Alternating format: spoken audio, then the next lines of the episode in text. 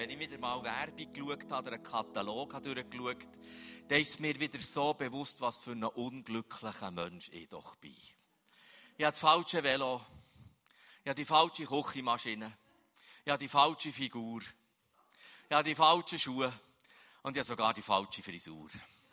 Was bin ich doch für ein Unglücksrab? Irgendjemand sagt mir vom Morgen bis am Abend, was glücklich sein bedeutet und was ich dazu haben sollte. Wunderbarerweise sagt Jesus da auch etwas dazu. Und dem wollen wir zulassen, dem wollen wir zulassen, was Jesus sagt zu dem, was ist glücklich sein. Was ist wirklich glücklich sein. Ich lade euch ein, hier im Saal, aber auch daheim selbstverständlich, die Bibel vorzunehmen, Matthäus Evangelium im fünften Kapitel aufzuschlagen und ein drinnen zu bleiben in diesen ersten zwölf Versen.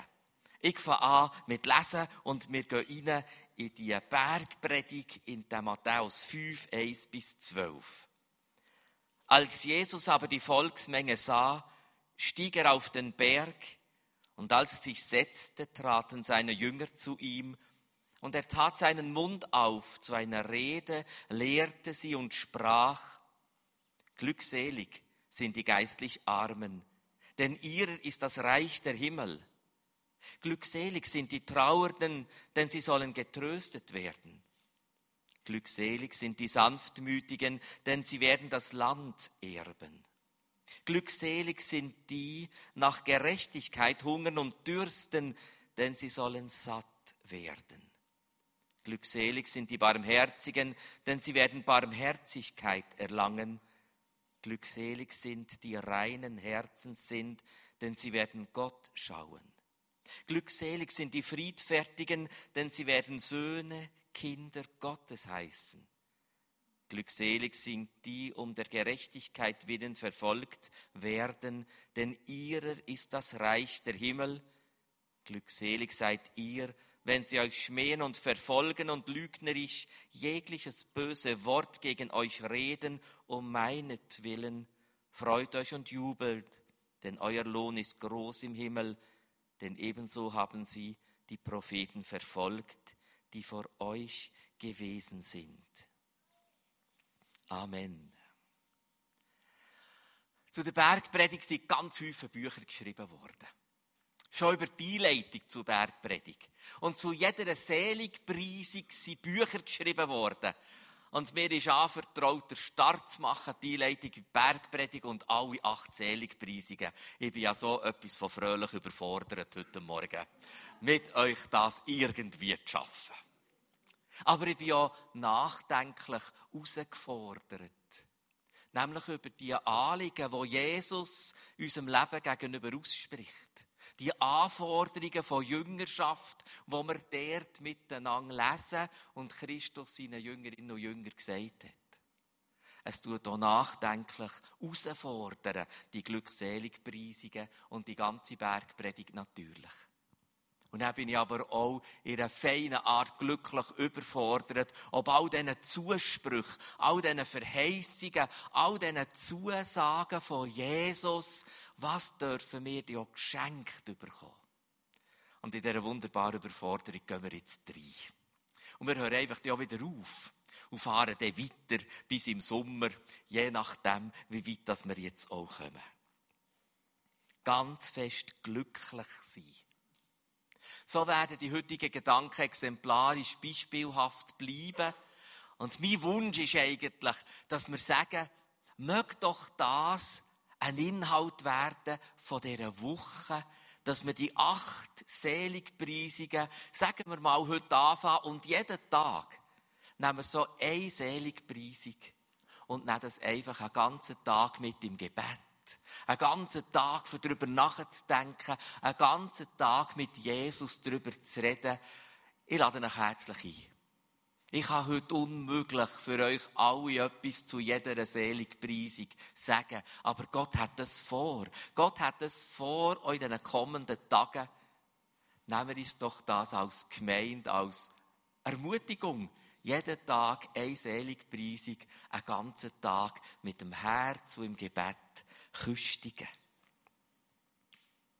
Als Jesus aber die Volksmenge sah, stieg er auf den Berg, und als er sich setzte, traten seine Jünger zu ihm, und er tat seinen Mund auf, lehrte sie und sprach. Warum macht er das? Warum sagt so viel Jesus zu seinen Jüngerinnen und Jüngern? Weil er eigentlich, wie es dann später im fünften Kapitel, im 48. Vers sagt, ich bin vollkommen und ihr sollt auch vollkommen sein. Puh, ist das überhaupt möglich? Ist das überhaupt schaffen? Vollkommenheit wie Jesus. Kann ich das überhaupt? Länge da meine natürlichen, menschlichen Fähigkeiten zum vollkommen sein wie Jesus? Nein. Nein. Und gleichzeitig ja. Das ist der Inhalt der Bergpredigt. Das ist der Inhalt der Seligpreisungen. Einerseits Nein und gleichzeitig Ja. Das ist der Inhalt der Seligpreisungen. Ist das zu schaffen mit meinen eigenen natürlichen Fähigkeiten? Nein. Ist das möglich? In den Segnungen und in der Ausrüstung und mit hineingenommen werden in die Nähe von Jesus? Ja. Das sind Seligpreisungen. Das sind Seligpreisungen. Und wenn eine Reihenfolge ist in den Texten der Bibel, wie bei den Seligpreisungen, die acht Seligpreisungen haben eine Reihenfolge, dann ist das nicht irgendwie passiert. Wir glauben als Kirche und Bewegung, dass Gott sein Wort initiiert hat. Dass er seinen Auftrag gegeben hat, begleitet durch den Heiligen Geist und auch behütet bis und mit heute in die deutsche Übersetzung. Die Reihenfolge hat eine Bedeutung. Die Reihenfolge ist wichtig. Und das, was gerade vorher ist, leitet etwas ein zu dieser Bergpredigt, zu diesen Seligpreisungen. Der Matthäus hat den Auftrag von Gott im vierten Kapitel, Jesus schon vorzustellen. Schon zu sagen, was ist da geworden? Und es ist der Jesus im vierten Kapitel, der sagt, kehre zu Gott um. Kehrt um zu Gott, denn Gottes Reich ist nahe. Und umkehren heisst, wir gehen einen Weg, wo wir aufhören gehen, wo es jetzt einen neuen Weg gibt. Einen neuen Weg, den es vorher noch gar nicht gegeben hat. Und Jesus ist der, bevor er Bergpredigt seinen Jüngerinnen und Jünger hat, sagt er, kehrt um zu Gott. Wählt jetzt einen neuen Weg. Und dieser neue Weg ist mit mir jetzt da. Den hat es vorher nicht gegeben. Und er zählt dann nicht einen Katalog auf von religiösen, disziplinarischen Regeln und Vorschriften, sondern er macht etwas ganz anderes. Gerade anschliessend in dem Kapitel 4 Matthäus sagt, folget mir nach. Kommt und folget mir nach. Alles, was Gott für möglich hält in deinem und meinem Leben. Auch wenn es um Vollmacht geht, auch wenn es um Reinheit geht das hat zu tun, dass wir ganz nach, jeden Tag bei Jesus sind. Das hat zu tun mit dem Meister, der gesagt hat, kommt und folgt mir nach. Und ich kann einwenden, ja gut, aber da ist ja das richtige, ganz erlöste Christsein noch gar nicht möglich. Da ist ja Karfreitag noch nicht gewesen, Sterben am Kreuz und die Verstehung. Und schon gar nicht, der Heilige Geist ist noch gar nicht ausgegossen in die Welt. Wisst ihr aber, er predigt das eben diesen Menschen, die jeden Tag ganz nach mit ihm unterwegs sind. Viel schöner kann man Christsein eigentlich gar nicht beschreiben. Menschen, die jeden Tag ganz nach mit Jesus unterwegs sind. Sie sind im mächtigen und ermächtigenden Wirkungsbereich von Christus. Das sind die Menschen. Und das meint heute uns, in der neutestamentlichen Zeit, das meint uns Menschen, die in der Erlösung von Christus, im Glauben an ihn, haben uns für diesen neuen Weg, das neue Leben geschenkt bekommen. Es ist nicht ein Anforderungskatalog, wo jetzt einfach die ganze Welt muss und soll und kann erfüllen, sondern es ist für die Menschen die Bergpredigt, wo jeden Tag ganz nach im Vertrauen der Liebe zu Jesus mit ihm unterwegs sind, in seinem ermächtigenden Wirkungsbereich und Einflussbereich stehen. Für die hat der Bergpredigt. Und das ist ganz wichtig, dass wir aus der Bergpredigt nicht ein religiöses, disziplinarisches Regelwerk machen wenn die Bergpredigt vollkommen erfüllt hast, dann hast du die Verheißungen, das Gute und zuletzt noch das ewige Leben. Nein, nein, nein, nein. Wir werden es sehen. Es ist fast wie umgekehrt. Dass wir auf einen neuen Weg mitgenommen werden in der Nähe von Jesus Christus, ermöglicht der neue Weg. Ermöglicht, dass wir befeigt werden, das, was wir gehört haben und was wir anschauen miteinander auch zusammen zu bekommen. Ich starte noch Zeit vor allem, dass ich wieder aufhöre. Das ist ja das Wichtigste. Halleluja. Jawohl. Und mit Jesus Christus ist etwas geschehen auf dieser Welt, das ist vorher noch nie passiert. Das ist ganz häufig die Redewendung der Leute, dass sie gesagt haben, das mit dem Jesus, das haben wir noch nie gehört und das haben wir noch nie erlebt.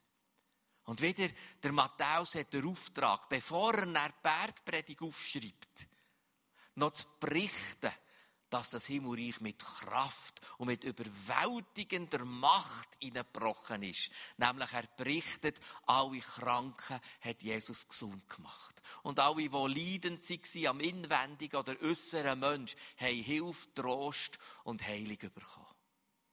Es ist Matthäus in Auftrag gegeben worden, so wichtig, zuerst zu sagen, das Neue ist da. Der neue Weg ist möglich. Und auf diesen neuen Weg machen wir uns jetzt.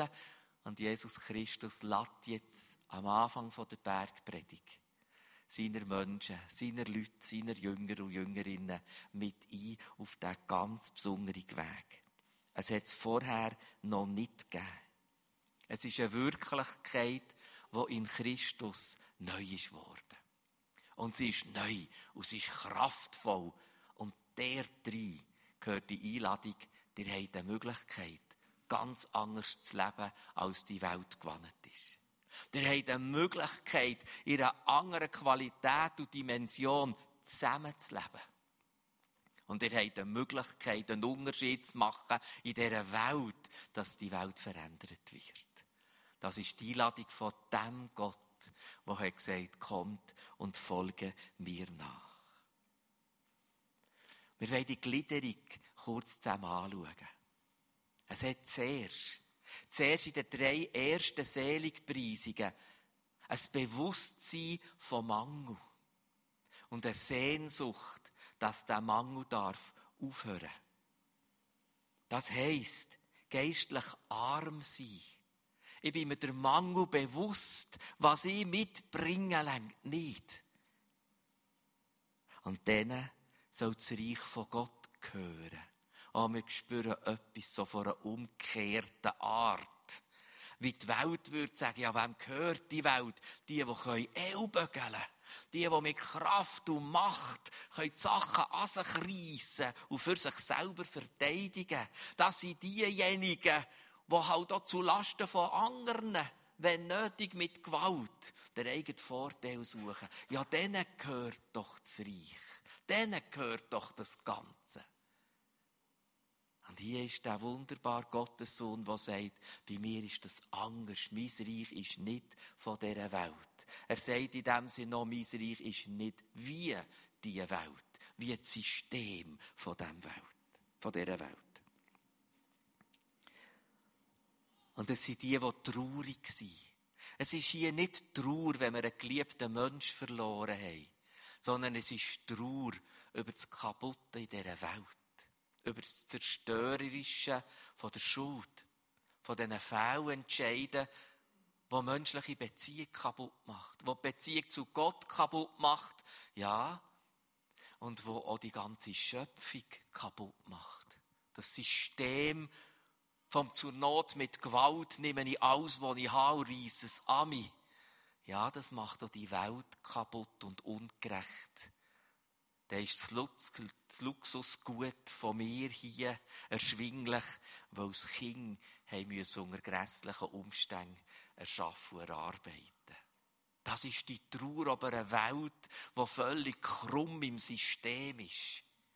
Und in dieser Trauer zu Gott gehen, in dieser Trauer zu Gott gehen, ist ein Bewusstsein von Mangel und ist eine Sehnsucht, ich will der Trost finden. Ich gehe zu dem, der trösten kann, wo ganz anders ist als das Weltsystem.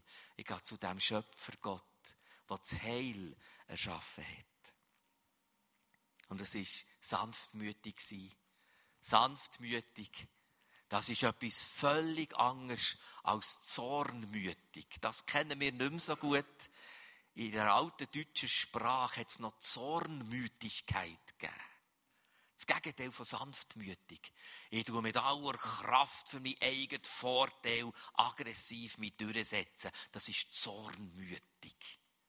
Und vor Gott stehen in den Vorbereitungen vom Mittelpunkt, wir kommen gerade drauf, ist der Mangel und die Betroffenheit vor Gott geben.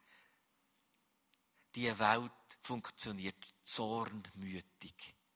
Aber ich wette mit Gott, dass das ändert. Ich habe Sehnsucht, dass das nicht mehr so ist. Und da hat es eine wunderbare, eine wunderbare Art, wie Gott Antwort gibt.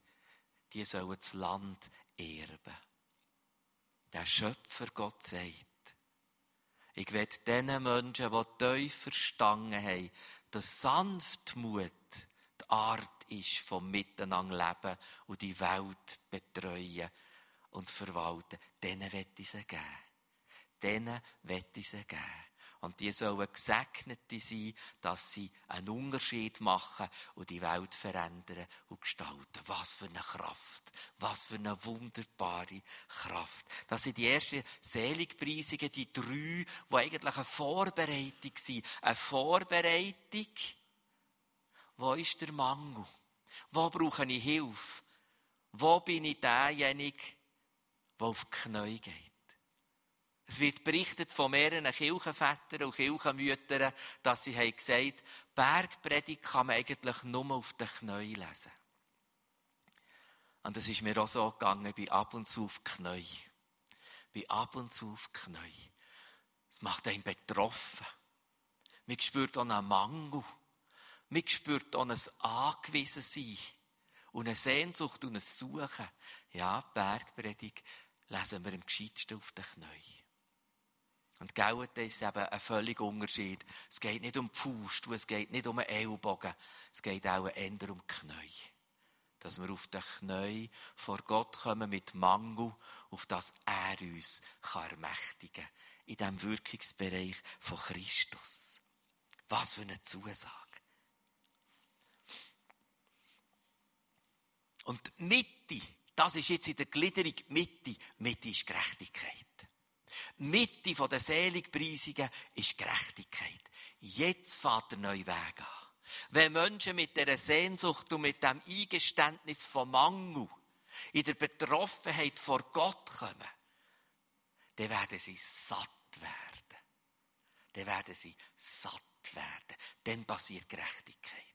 Aus einem Mangel passiert jetzt Gerechtigkeit, Rechtfertigung in Christus. Und dort fährt jetzt ein neuer Weg an. Und das ist näher, das sind dann die anderen Seligpreisungen, die anderen vier Seligpreisungen. Jetzt fährt ein neuer Weg an. Das hat man vorher nicht können. Da dazu braucht es Mitte Gerechtigkeit geschenkt in Christus. Und dann ist es möglich, dass wir barmherzig sind, dass wir reine Herzen haben und dass wir friedfertige sind oder Friedensstifter sind. Dann werden wir ermächtigt. Nicht, weil wir das selber aus uns heraus fertig bringen, sondern weil wir in der Gerechtigkeit von Gott ermächtigt werden dazu. Und das System von der Faust und von den Ellbogen versus den Knien und den gefalteten oder im Gebet erhobenen Hängen ist so gross, dass Widerstand passiert auf dieser Welt. Zu jeder Zeit in der Kirchengeschichte hat es Widerstand gegeben, weil es so anders ist. Und weil es die gängigen Systeme so in Frage stellt. Und weil es so nicht das Gleiche ist. Das gibt Widerstand, leider sogar Verfolgung, leider bis in die heutige aktuelle Zeit hinein zum Teil schuderhaft und enorm tragisch. Das sind die Seligpreisungen in den Segnungen. Wir gehen weiter. Richtig glücklich sein wie der Meister. Wir können nicht glücklich sein ohne Meister. Das ist die Botschaft der Bibel. Wir können nicht glücklich sein ohne Gott, obwohl so häufig Stimmen das behaupten auf dieser Welt.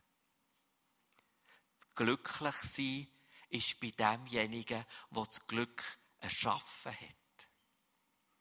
Gesegnet sein kann man nur bei dem, der der Segen schenkt. Versorgen sein kann man nur bei dem, der versorgt. Und satt sein am inwendigen Mensch im Sinn von dürfen genug haben und friedvoll glücklich sein kann man nur bei dem, der uns zeigt, was wichtig ist und was nicht wichtig ist. Ich grüße immer wieder ein Ehepaar. Man darf wirklich sagen, das ist ein altes Ehepaar geworden, seid Und da hat es viele Einschränkungen. Da hat es viele Schmerzen. Da ist die Mobilität sehr eingeschränkt. Und wenn ich sie frage, wie geht's nicht? Dann sagen die immer das Gleiche. Und sie sagen es mit strahlenden Augen. Sie sagen, also, uns geht's wirklich gut. Wir sind sehr glücklich und dankbar. Und ich kenne die Einschränkungen in ihrem Leben. Und ich sage immer das Gleiche. Und ich glaube es. Es kommt tief auf dem Herz. Ah, uns geht's wirklich gut. Wir sind sehr glücklich und dankbar. Das ist ein Glücklichsein bei einem Meister, der das Glück verwaltet. Und das hat mit den Knien zu tun. Viel weniger mit den Ellbogen. Und wenn es so schwierig ist zum Erfüllen, könnte man ja auf die Idee kommen, ja, dann ist es wahrscheinlich für die Elite der Frommen. Dann ist es wahrscheinlich für die besonders Begnadeten die ganze Bergpredigt. Und da ja ich mich fröhlich als Mittelfeldspieler betrachte und nicht als Stürmer, kann ich sagen, ja, dann kann man ja das eine oder das andere rauslassen. Für einen Mittelfeldspieler oder einen Verteidiger oder einen Golitz, ja, ist ja nicht gerade die ganze Bergpredigt. Das würde ich sagen, stimmt so nicht. Jesus hat keine separierten Gruppen gemacht mit Stürmer, Mittelfeld und und Verteidiger, sondern er hat seine Leute zu sich genommen und allen das Gleiche gesagt. Es möchte dich jetzt gerade freuen oder stressen, wenn du an Jesus Christus glaubst. Und wenn du seine Gerechtigkeit in der Erlösung hast dürfen geschenkt bekommen, dann gilt für dein Leben die ganze Bergpredigt. Und zwar Satz für Satz. Und ich wünsche dir den Beistand und die erfrischende Gegenwart vom Heiligen Geist, dass du sagst, yeah, das wollte ich, nach dem sehne ich mich. Weil es ist nicht ein Regelwerk, es ist nicht ein Leistungskatalog, sondern es ist ein Herzschlag. Es ist die Kultur der Familie Gottes. Bergpredigt ist eine Kultur. Bergpredigt ist ein Herzschlag. Bergpredigt ist das, was Gott uns anvertraut, weil er uns liebt. Bergpredigt ist der Lebensstil, wo Gott aus lauter Liebe und Güte sagt, lebt so. Lebt so. Und es ist wieder Meister. Lasst mich wie eine kleine Geschichte finden, wenn ich darf. Der Heilige Geist schaut ins Herz von Jesus. Und dann kommt der Heilige Geist zu dir und schaut dich an. Und sagt zu dir ganz persönlich, darf ich dein Leben und dein Herz nach dem Vorbild gestalten? Bist einverstanden? Ich brauche dein Einverständnis. Und ich bete für uns alle, dass wir immer wieder sagen, ja, Heiliger Geist, ja. Wenn du ins Herz von Jesus schaust und wenn du mich fragst, ob du mein Herz und Leben auch so darfst gestalten, wie vom Meister, dann wollte ich von Herzen sagen, ja, Heiliger Geist, ja. Aber auf den Knien, sogar ein bisschen mit zittrigen Knien, auch mit diesen mit dem Inhalt und sagen, aber gell, Heiliger Geist, das kann ich selber nicht. Du gestaltest, du hilfst mir, du hilfst mir auch Schritt für Schritt. Wie der Meister. Und das Ganze geht von innen nach außen. Von innen nach außen. Selig sind, die geistlich arm sind, denn ihrer ist das Himmelreich. Und von innen nach außen, das ist die Bewegung vom Himmelreich. Oh, wie haben sie doch gehofft, dass es mit Schwert und mit Kriegsmacht passiert, das Himmelreich. Dass es dann so kommt mit aller Kraft und dass sich es politisch durchsetzt. Und Jesus hat immer wieder müssen sagen, nein, mein Reich ist nicht von dieser Welt. Und er hat wunderbare Sachen und Zeichen hat können bewirken, hat er sich zurückgezogen und es steht im Evangelium, wo er genau gewusst hat, jetzt kommen sie die und wollen mich mit aller Gewalt zum politischen König machen. Und dann hat sich Jesus zurückgezogen. Es kommt von innen nach außen was Kraft hat in dieser Welt, in deinem Dienst, fährt ganz weit innen an in deinem Herz. Und es fährt in der Verborgenheit am Herz vom Vater an. Dort ist der Pulsschlag vom Himmelreich. Der Pulsschlag von all dem, was Vollmacht überkommt in dieser Welt. Die Vollmacht ist nicht eine Anstrengung, sondern eine Auswirkung, dass wir ganz tief in im Herz zu diesen Menschen gehören, noch einmal, die jeden Tag ganz nach, vertrauensvoll in dieser ermächtigenden Nähe sind von Jesus Christus und mit ihm unterwegs. Im Fragen nach all diesen kleinen Schritten, die heute dran sind. Und dass wir das brauchen, dass wir die Sehnsucht haben, ist das Eingeständnis, ich kann es selber nicht, mein Gott. Ich komme vor dir und sage, meine Möglichkeiten länger nicht. Das ist geistlich arm sein vor Gott. Das hat nichts zu tun mit dumm. Das hat nichts zu tun mit ungeschickt. Das ist ein Erkennen von dem grossen Gott, ich brauche die Hilfe. Alleine kann ich das nicht. Und denen, die der Himmelreich anvertrauen. Was für eine Kraft. Wie wichtig ist das Gott? Wenn du auf dieser Welt vorankommen im System dieser Welt, dann musst du vor allem an dich selber glauben. Und ich, ich habe nichts gegen Selbstvertrauen. Ich habe nichts gegen Selbstannahme. Aber wenn du im Himmelreich führen kommen musst du vor allem Jesus Christus vertrauen. Das ist ein anderes System. Das ist von innen nach außen. Das ist mit dem Meister. Glückselig sind die Trauernden, denn sie sollen getröstet werden. Nach am Herz von Gott gibt es nicht nur Jubeln. Nach am Herz von Gott gibt es eine heilige Trauer über das Kaputte auf dieser Welt. Über das Kaputte in der Beziehung von Menschen mit dem liebenden Gott. Es gibt auch eine Trauer, eine betroffene Trauer über das Kaputte zwischen Menschen. Und es gibt eine betroffene Trauer gegenüber dem Kaputten, wie die Schöpfung mehr und mehr kaputt geht. Tief im Herz von Gott gibt es nicht nur Jubeln. Tief im Herz von Gott gibt es so Trauer. Und die Trauer mitempfingen macht etwas frei. Macht etwas frei in deinem und meinem Herz. Nämlich Trost. Und Trost befreit wieder zum Leben. Wer schon einmal ganz fest traurig war, weiss, wie Trauer lähmt. Trauer macht bewegungslos. Trauer lässt erstarren. Trost führt wieder zurück ins Leben. Wir wollen Trauer ab dieser Welt auch bewusst wahrnehmen am Herz von Gott. Schöpfung, Beziehungen, aber auch persönliche Schuld. Und wenn wir die Trauer wahrnehmen, als Menschen, die mit in dieser Welt stehen,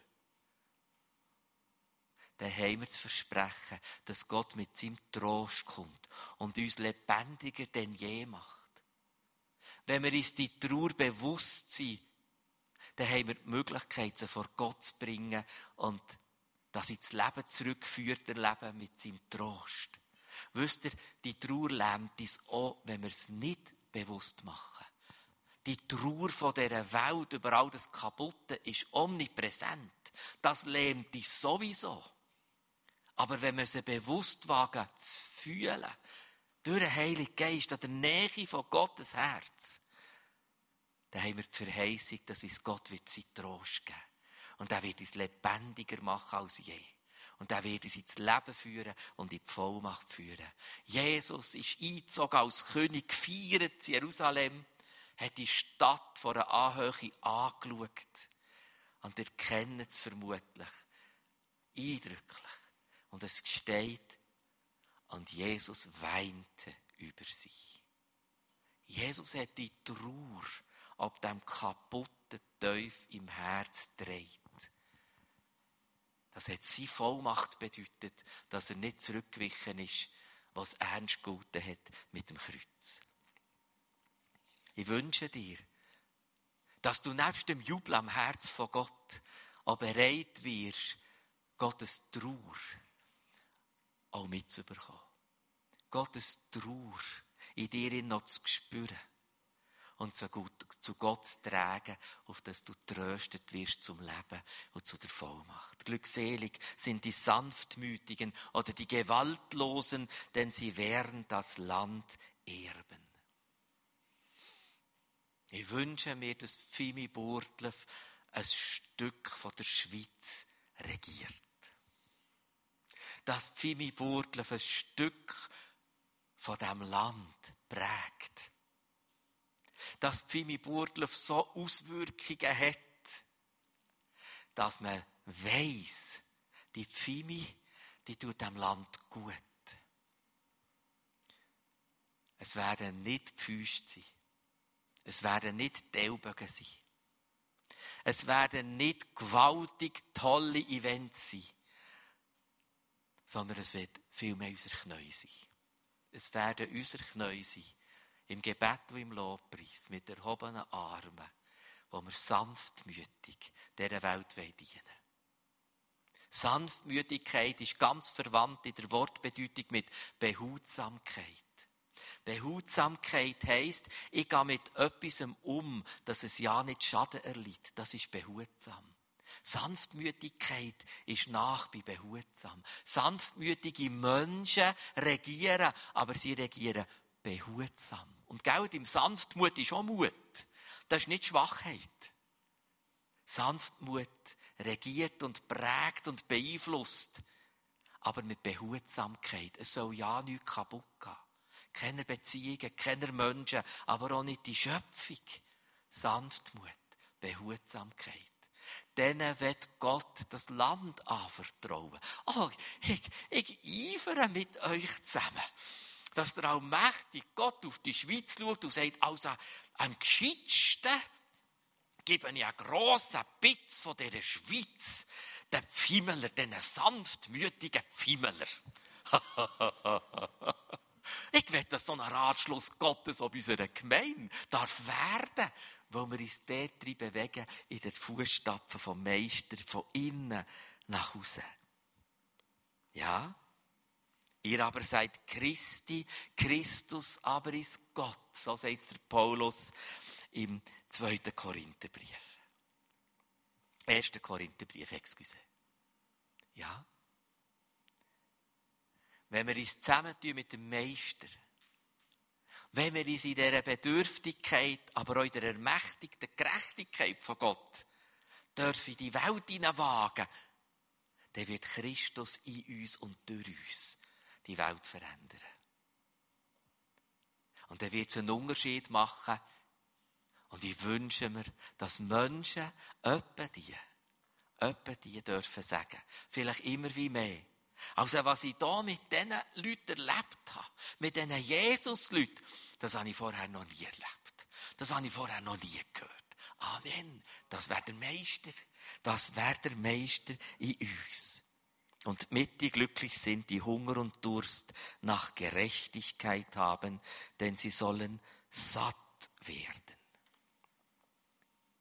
Gott wird uns nicht nur ein bisschen Trösterli geben, wenn wir uns von Herzen sehnen, auch mit dem Eingestehen von Schuld und falschem Weg.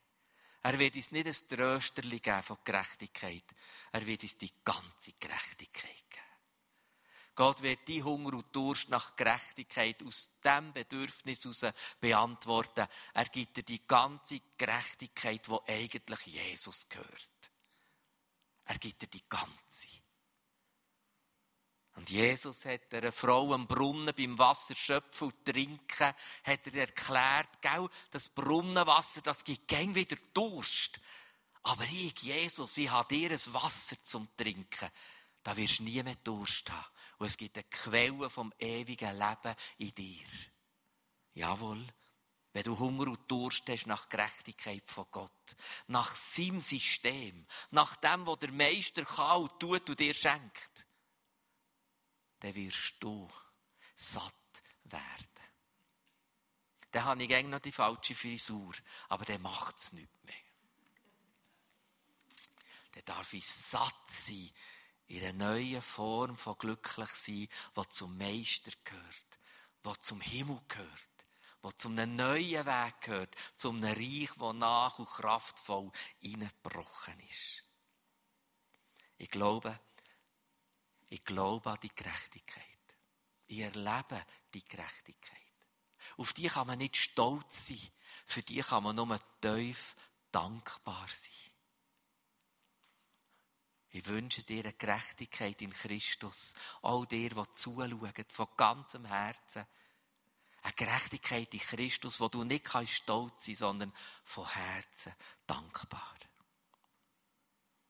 Und dann werden wir befeigt, barmherzig zu sein. Diese Welt ist unbarmherzig. Ich bin natürlicherweise unbarmherzig. Mir geht es immer zuerst um mich. Aber in der Gerechtigkeit Gottes, in der Neugestaltung, werden wir fähig, barmherzig zu sein. Wie der Meister. Er war barmherzig, darum ist er ans Kreuz. Wenn er zuerst an sich gedacht hat, wäre er abgehauen im Garten Gethsemane und wäre davon gelaufen. Aber Christus ist eben barmherzig. Weil der Sohn ist vom barmherzigen Gott. Und du und ich, wir dürfen Barmherzigkeit bekommen. Und es ist ein wunderbarer Kreislauf. Am Herz von Gott erleben wir Barmherzigkeit. Und wenn wir nicht dürfen gestalten in unserem praktischen Leben, dass wir barmherzig sind, dann werden wir den Kreis schließen wieder zum Herz von Gott in der Barmherzigkeit. Barmherzigkeit ist die Kultur der Familie von Gott, wie Friede und Liebe. Barmherzigkeit ist der Stil vom Zusammenleben im Himmelreich. Wie leben wir am gescheitsten zusammen? Barmherzig. Barmherzig. Oh, nimm einen Tag mit, die Seligpreisung. Red mit Gott darüber und sag, Heiliger Geist, was bedeutet Barmherzigkeit in meinen Beziehungen? Was heisst Barmherzigkeit in meinem Alltag, Beruf, Familie? Was heisst Barmherzigkeit im Dienst, in der Schule oder irgendwo? Was bedeutet Barmherzigkeit? Es ist der Stil der Familie von Gott. Wir gehen ein schnell zum Ende. Ein reines Herz überkommen die, die vor Gott stehen und sagen, es ist eigentlich nicht rein. Die, die sich selber täuschen und grösseln, dass sie ein reines Herz hätten, von sich aus, werden das reine Herz nicht bekommen können. Auch da gehört eine Sehnsucht dazu. Gott leitet die Welt mit seiner Sehnsucht und gibt Antwort auf unsere Sehnsucht. Gott hat eine Sehnsucht, dass alle Menschen gerettet werden in Christus. Gott hat eine Sehnsucht, dass alle Menschen mit einem reinen Herz, barmherzig und friedfertig in ihrem Leben stehen. Und wir können Antwort geben dieser Sehnsucht. Nicht mit Leistung. Ich bringe es ja nicht fertig. Aber auch mit Sehnsucht. Ja, Vater, ich sehne mich auch danach. Ja, Vater, ich sehne mich nach einem reinen Herz. Und alles, was ich weiss, ich will auch dazu beitragen, dass ich ein reines Herz haben kann. Aber, gell, Vater, du hilfst mir. Du kommst mir zu Hilfe. Du bist derjenige, der mir helfen kann. Und, gell, Vater, dann werde ich dich mehr und mehr und mehr können sehen dann wirst du mir in Christus ein reines Herz schenken, dass meine inneren Augen die Gänge wie besser sehen. Glückselig, die reinen Herzens sind, denn sie werden Gott schauen. Reine Herz sehen gut. Die brauchen keine Brille. Reine Herz sehen gut. Und Friedensstifter, lasst uns Friedensstifter sein als Auftrag. Menschen sollen Frieden finden mit Gott. Menschen sollen Frieden finden untereinander. Und Menschen sollen Frieden finden an sich selber gegenüber und der Schöpfung gegenüber. Lass uns Friedensstifter sein. Es wird Widerstand bedeuten. Die Welt ist dagegen, weil es ist ein völlig anderes System. Und wir werden jetzt schließen indem wir einfach noch einmal die Verheißungen nehmen. Ihr spürt, wie unvollständig ich heute sein kann. Nehmt die Bergpredigt mit in die nächste Woche. Küstigt sie. Steht vor Gott oder knäulet eben am gescheitsten vor Gott. Und sagt es ihm. Im Mangel, in der Gerechtigkeit und in der Sehnsucht von der Ermächtigung. Lass uns hineinlassen auf die Zusagen Gottes für dich und für mich. Denn ihrer ist das Reich der Himmel. Denn sie sollen getröstet werden. Denn sie werden das Land erben. Denn sie sollen satt werden. Denn sie werden Barmherzigkeit erlangen denn sie werden Gott schauen. Denn sie werden Söhne, Kinder Gottes heißen. Denn ihrer ist das Reich der Himmel und denn euer Lohn ist groß im Himmel. Amen.